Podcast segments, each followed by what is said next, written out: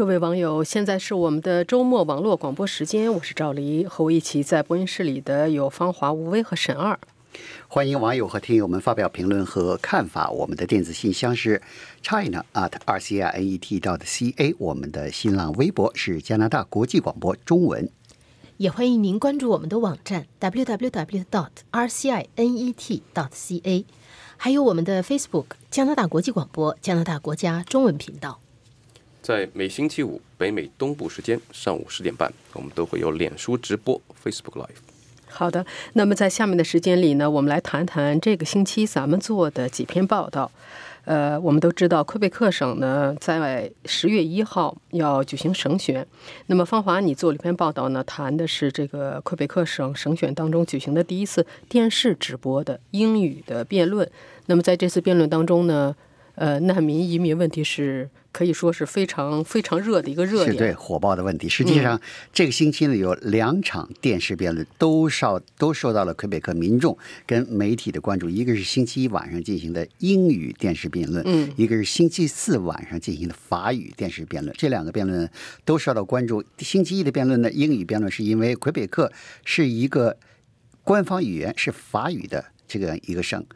它可以不进行任何。英语电视辩论就进行法语法语辩论，这个其他人也没什么可抱怨的，因为就是法语是官方语言。但是呢，这个是呃，在历史上这是第一次，这个政治历史上第一次呢，呃，各个政党的领袖们都同意进行一次英语电视辩论。所以，对于英语的这个差不多有四分之一的魁北克的人口是英语人口呢，他们觉得对，这是显示了这个对。魁北克的政治政党、政治人物对英语社区的关注。那么第二场辩论就是星期四进行的法语电视辩论呢，也受到了这个民众的关注跟媒体的关注，因为这是一次最后一次机会，这个这个各政党的领袖们博得眼球、博得选票，这是最后一次机会。特别是对这个一个曾经被认为是最有希望击败自由党的这个魁北克。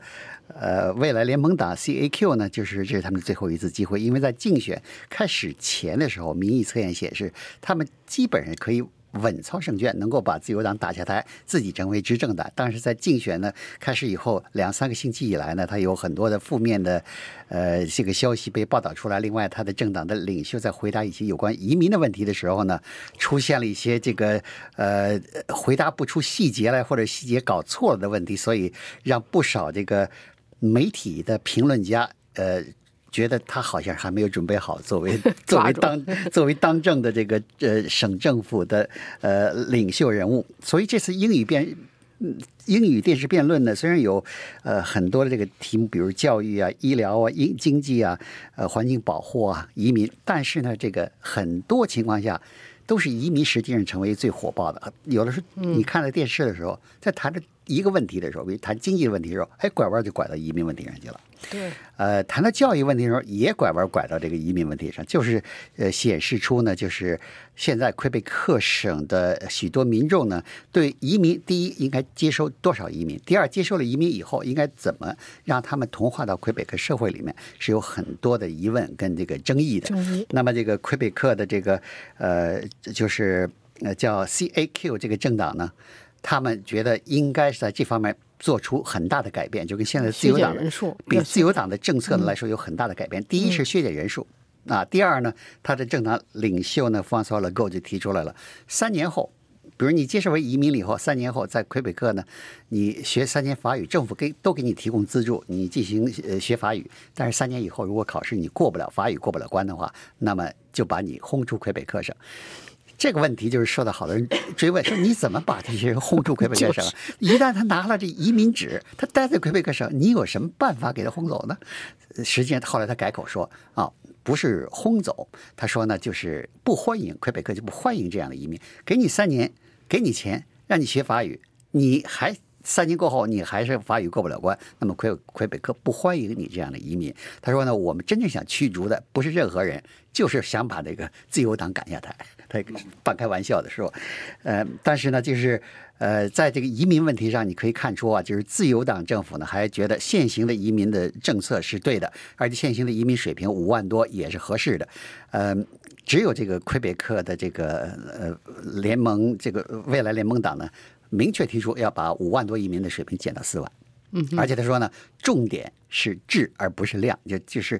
来了移民以后呢，你得让他在魁魁北克社会呢做出能够贡献做出贡献，成为魁北克社会的有机一员。他说举了个例子，他说五万多移民，没有超过四分之一，就是过了一段时间就走了，在魁北克待不下去了，就就离开魁北克了。所以就是说呢，你呃花了力量把他们把他们接纳过来了，也给他们提供生活费，给他们提供学法语的机会。过一段时间，这些人没走了，就是对魁北克社会这些人等于就是说是不会成为这个能够做出贡献的这个成员。啊、另外一个反对党。魁北克党他提出的这对移民问题，他说他虽然没提出明确的数字，他说，但是他也说呢，应该限制这个就精心选择移民。他说呢，在接收移民之前，先进行法语语言的测试。如果你不合格的话，你接收都不接收。它比这个实际上比这个 CAQ 的这个这个做法呢，还呃，就是 C CAQ 就是先把你接受过来，然后我给你培训培训，你过不了关，我就不不要你或者不欢迎你。要是魁北克党呢，就是把这再往前，把这这个考核的或选择的步伐提前了一步啊！你不合格，我就不接受你。我觉得这个虽然激进一点，但实际上它这个可能可行性更大简单一点更对可行因为你真正真正来了，在这里住了三年，是因为你作为省政府，你是没有权利驱逐人的，你只有是加拿大的那个边境服务署，边境服务署怎么可以可能说按照你省政府的要求嗯去驱逐人？还有说我到这儿，就算他到了这里才生的孩子，或者是带来的孩子，三年以后，小孩子的那个法语已经讲得非常流利了，你说那父母 还有还有一个更复杂的情况。夫妇两个过来，还有孩子过来，孩子法语没问题。夫妇两个，一个法语过关了，那对另外一个不过关你怎么办？那个以前有过 采访的时候有过这样一个，因为那个男的要养家，他就去做一份那个就是是体力活他就去养一家人。结果半年以后，小孩子的法语非常流利，那个这个妻子的法语也可以接受采访，整天去上课啊就。他不行。对，就这个很多情况，对而且你说不欢迎怎么不欢迎？这个很不操作性很麻烦。不过这个呃，魁北克社会对这个现在的移民的这个接收方式或接收水平，确实是有很大的这个疑问，或者有一定的反感情绪。另外呢，这个 CAQ 还提出了一个，就不但进行语言测试，还要进行价值观测试，就是说你你来了以后，你移民，你接受不接受魁北克跟加拿大的价值观，比如说男女平等的价值观，比如说是这非常重要的一个价值观。呃 这个明显的就是对一些这个宗教的有有所指的，因为有些宗教嘛，就是比如说是，呃，女性必须要服从男性啊，或者至少从表面上来看，要头要包住，脸要遮住啊，这样的问题。这些，而且这这一部分移民，他的法语一点问题都没有，有些根本就是法语国家来的。对，这个是一个，也是一个麻烦的事情。对，好的，谢谢你，芳华。吴威，你做的报道呢，也是跟这个省选是有关的。那么，参加省选的这个政党之一啊，魁北克团结党，他们在竞选纲领当中提出要把牙医纳入全民医疗保险，同时呢，还为此推出了一张海报。结果没想到这张海报是大受抨击。是啊，呃，嗯，团结党，魁北克团结党是一个小党，所以就是放华刚才提到的，就是他们在那里争的，呃，争争的这这么厉害，但是团结党好像声音不大。说不出话了，就说不上话，说不上话对对。但是他呢，他这个海报呢，就是他提出来，他还是有他的一整套的这个竞选纲领，其中之一就是全民牙医保险，呃，就就是让大家都能够免费看牙医。这个呢，然后他的这个海报呢，上面就是一个呃一个黑人，然后他那个设计者特意把它设计的就是性别特征比较模糊，你也可以说他是男孩，也可以说他是女的，然后头发卷卷的，头发卷，啊就是一个黑人的。大家看得到的那样的特征吧，嗯。就是呃，然后有鼻环，还呃扎了一个头帕，嗯然后那一笑的就是就是喜笑颜开的，所以就是一嘴的牙都露在外面，然后旁边写着说，呃，每个人都是应该有牙医保险。但是这个呢，引起了黑人社区的不不高兴。对有些人是就嗯。不高兴。那么其中呃，加拿大广播公司采访到的两个人呢，一个人说。这个吧，让他这个海报，他觉得挺俗气，而且让他想起了就是呃以前的那个关于黑人的老笑话，就说那个黑人在夜里你就看见他一口一口白牙那种，就是这个黑白，就是拿黑拿黑白反差这个来 做，或者说他不笑你就看不见他，或者就就是这一类的，就是差不多不同版本的这样笑话，他觉得让他想起这个笑话。还有一点他不满意，说是什么呢？呃。需要全民牙医保险的，基本上都是低收入群体。你拿一个黑人来做这个广告，好像就把黑人跟这个 低收入给连在一块儿跟。低收入是挂钩了。呃，另外还有的不满的呢，就是说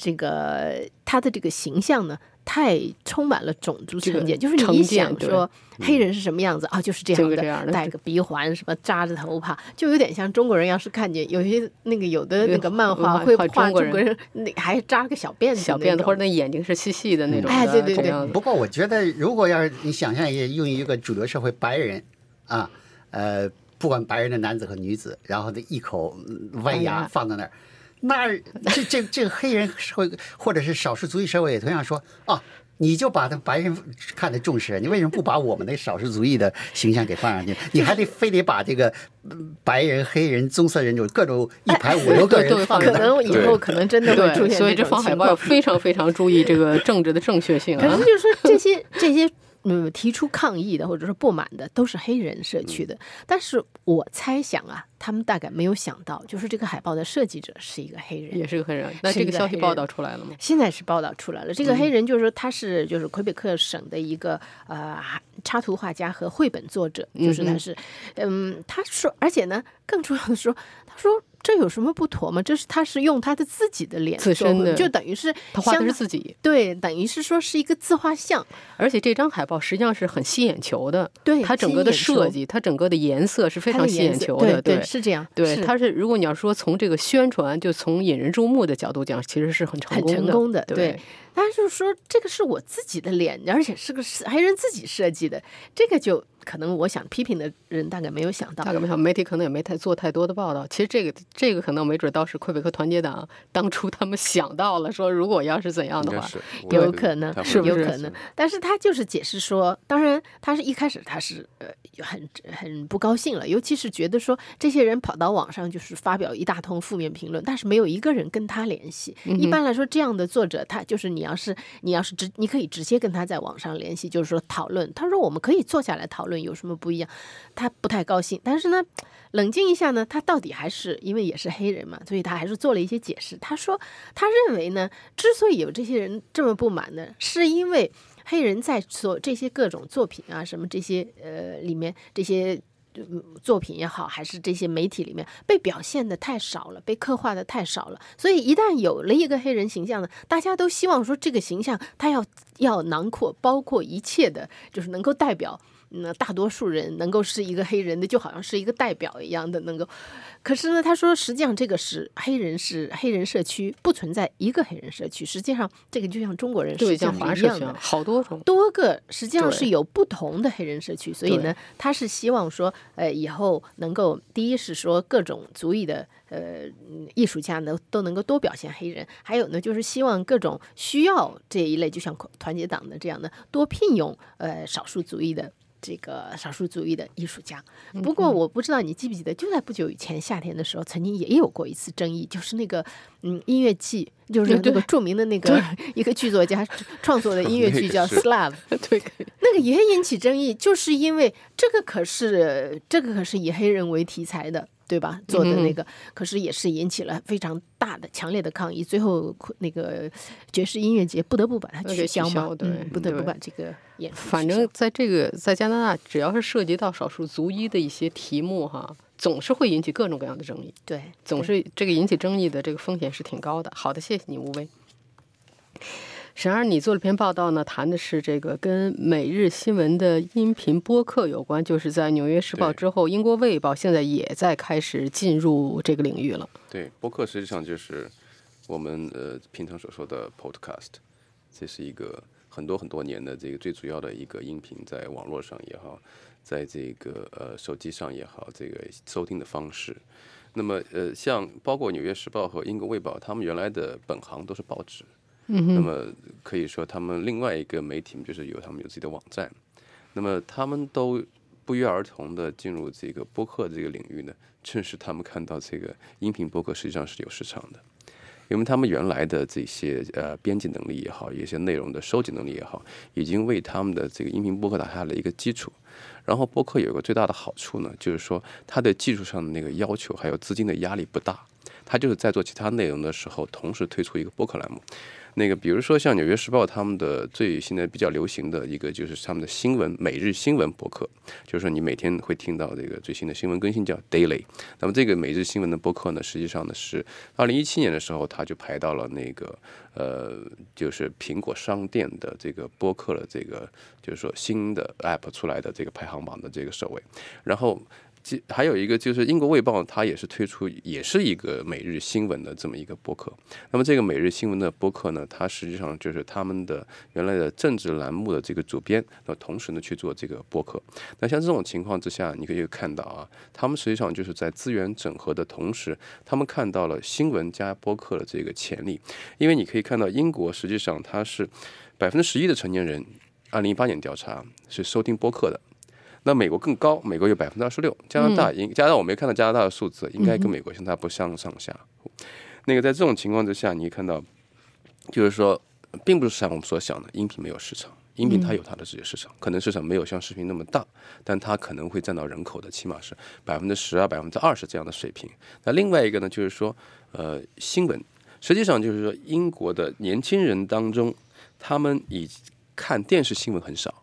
他们反而听那个每天的这个新闻的音频，就通过手机比较多，因为对他们来说，他们在。呃，交通当中在很方便嘛，对不对？然后就就了解新闻了，然后就是说也没有什么说压力，也流量也没什么压力。像这种情况，实际上就是说，像那老媒体看到这些这个潜力市场潜力，所以他们往这方面走，往那个音频播客方面走。嗯。但同时呢，我们应该看到两面来看事情。那比如像比较新锐的这边最出名的这个，就是尝试很多新媒体的这个。呃，就是呃，一个新媒体的一个公司叫 BuzzFeed，很有名啊。他总是尝试新东西。他现在倒是慢慢的从这个呃播客，原来他曾经推了一段，推很推了一段时间的音频播客。他现在把资金和资源退出来。更加多的放到那个视频方面，特特别短视频方面，但这个并不是看到说这个他们的逐渐退出，就是说这个音频播客这个或者说每日的这个新闻播客出现了问题，它恰恰是他们因为老的这个媒体是在内容上在编辑能力上比他强，他知道这块他不需要跟你去竞争，他只要往新的领域走就行了，所以他去转到视频方面，所以总的来说，我就是觉得呃播客和 podcast 再加每日新闻。它的潜力是很大的，特别是对于对于这个老牌的媒体，包括我们，我们都是可以把它做好的。嗯，好的，谢谢你，谢谢你，沈二。呃，芳芳，你还做了一篇报道，谈的呢是三文鱼。我们知道加拿大人是挺很喜欢吃三文鱼的，但是现在呢是这个改基因的三文鱼，嗯，也开始进进入了可以说是自然水域啊，引起了很多的争议。这个呃三文鱼的喜欢吃，但是你比如现在很多人都是去市场买三文鱼的，都要问你这个是野生的还是这个养殖的？嗯，那么如果要是稍微稍微有一点经济能力的人或者比较在乎健康的人呢，就说我买野生的，不要养殖的。但是养殖的也有两种，一种呢就是传统的三文鱼，不是在不是在自然环境里边生长，我把它放在一个呃海水池子里边，我来给它喂养，这种呢就是就是叫就是人工养殖。但是呢，三文鱼的鱼种没变，还是那个。但是另外一种还有人工养殖的一种三文鱼呢，是改基因三文鱼。所以呢，这个里边现在现在就是比较争议就比较大了。本来呢，这个很多消费者就喜欢吃野生三文鱼啊，所以他要区分你是养殖的还是野生的。现在养殖的里边你还得区分是就是养殖的传统三文鱼还是改基因三文鱼。改基因三文鱼大家担心的主要有这么几个：第一呢，呃，很多消费者觉得你自然生长的三文三文鱼啊，是自然界几百年、几百万年。这个自然选择、自然环境里有优胜劣败，这个淘汰选择出来、自然形成的这种鱼，那么是口味很好，有利于健康，这是没有问题。你非得把基因给改过来了，那你吃了肚子里以后，对人的健康有没有什么长期的影响？这是一个问题，这不知道。那可能是你自然想象，那跟几百万年自然形成的应该有不一样了。第二个，如果这些这些这个改基因的这个鱼种啊。啊，混到自然界，跟自然界的这个三文鱼、自然鱼种呢混合起来，那这个后果就很大了，因为这个就会造成串种啊，或者怎么怎么样，起来了，那就问题就是就是会有一系列的反应。所以呢，很多人就是担心这种这种这个所谓的改基因三文鱼到底是不是从长远来说，第一对人类健康有有益，第二呢对环境这个呃有益处而没有坏处。现在不过这个改基因三文鱼呢是加拿大发明的，加拿大纽芬兰省的一个大学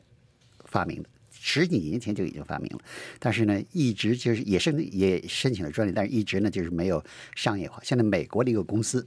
这个进行商业化生产，它呢是在在从加拿大把这个呃鱼卵呢，就是进行每个鱼卵要进行改基因，改完基因以后空运到巴拿马，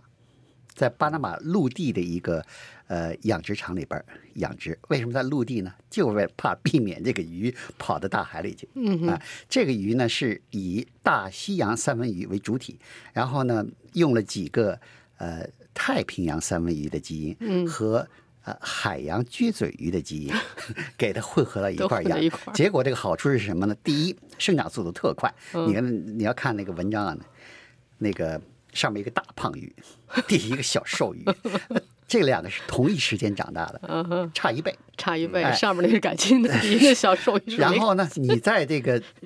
用的饲料，你比如都是这个养殖场养殖传统三文鱼养传统三文鱼的饲料，跟养这种改基因的三文鱼呢，改进三文鱼省了百分之二十到百分之二十五的饲料，长得又快，吃的又少，那肉又多，肉又多，你所以这个肯定成本就低。但是你想象成本低，你像那个呃。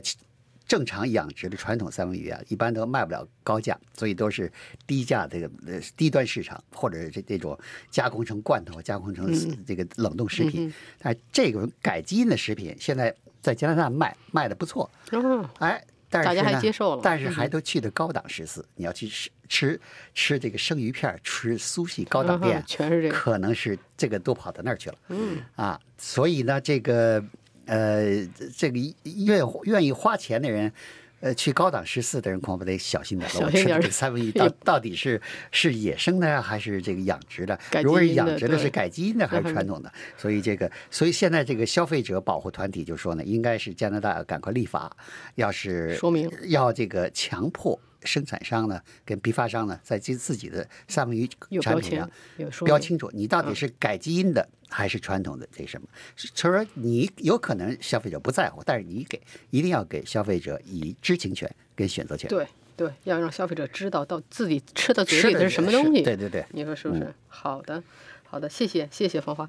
呃，吴威，你做这篇报道呢，谈的是蒙特利尔的一个摄影师。组织了一个到水边捡这个塑料垃圾的这样一个活动，而且这个活动马上就受到的这个响应是很很大的、很多的。嗯，对，就是让这个组织者自己也没有想到，嗯，这个是就是蒙特利尔的摄影师，他和一个海洋生态学家合作，两个人在今年五月份的时候发起了这样一个行动。他当时把这个行动取名叫“十吨行动”，因为他的目标是十吨，十吨，哎，减十吨。他就说是一呃，为什么会想起到组织这样的一个行动？我想。作为摄影师，他可能经常到水，就是水边呐、湖边呐拍照片。他说：“你别看我们加拿大的加拿大的这个河流啊、湖啊，你看起来远看是很美的，水那么清啊，蓝天白云。但是你真正一旦走近，真的是很脏的。只要有人去的河岸，就是大批的那个垃圾，里面最主要的是塑料垃圾。他说这些塑料垃圾，如果你不捡，让它在河岸上的话，就是很快它就会风吹啊、浪浪推啊，它就会进到水里面，然后它就顺着水就流。”进大海了。每年全世界的这个海洋里面要增加八百万吨的这个塑料垃圾。到二零五零年，照联合国的这个估算呢，到二零五零年海里的这个塑料就要已经要超过鱼了，就比鱼的还多。对。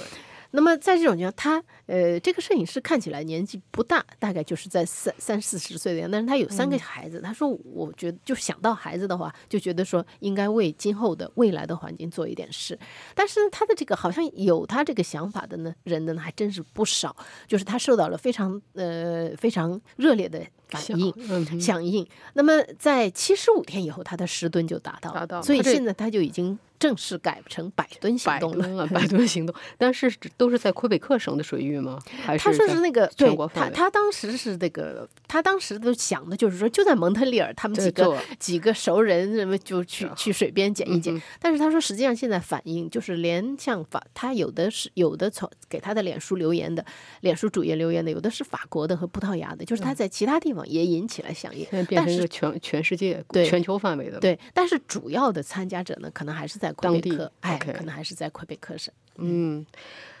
这样的努力是需要怎么说，永远持续下去的对，。没错。对，好的，谢谢。呃，那刚才呢，就是咱们这个星期做的几篇报道，今天的节目呢就到这里，我是赵黎。谢谢您的收听，希望听到您的看法和建议。祝您周末愉快。我们下次节目见。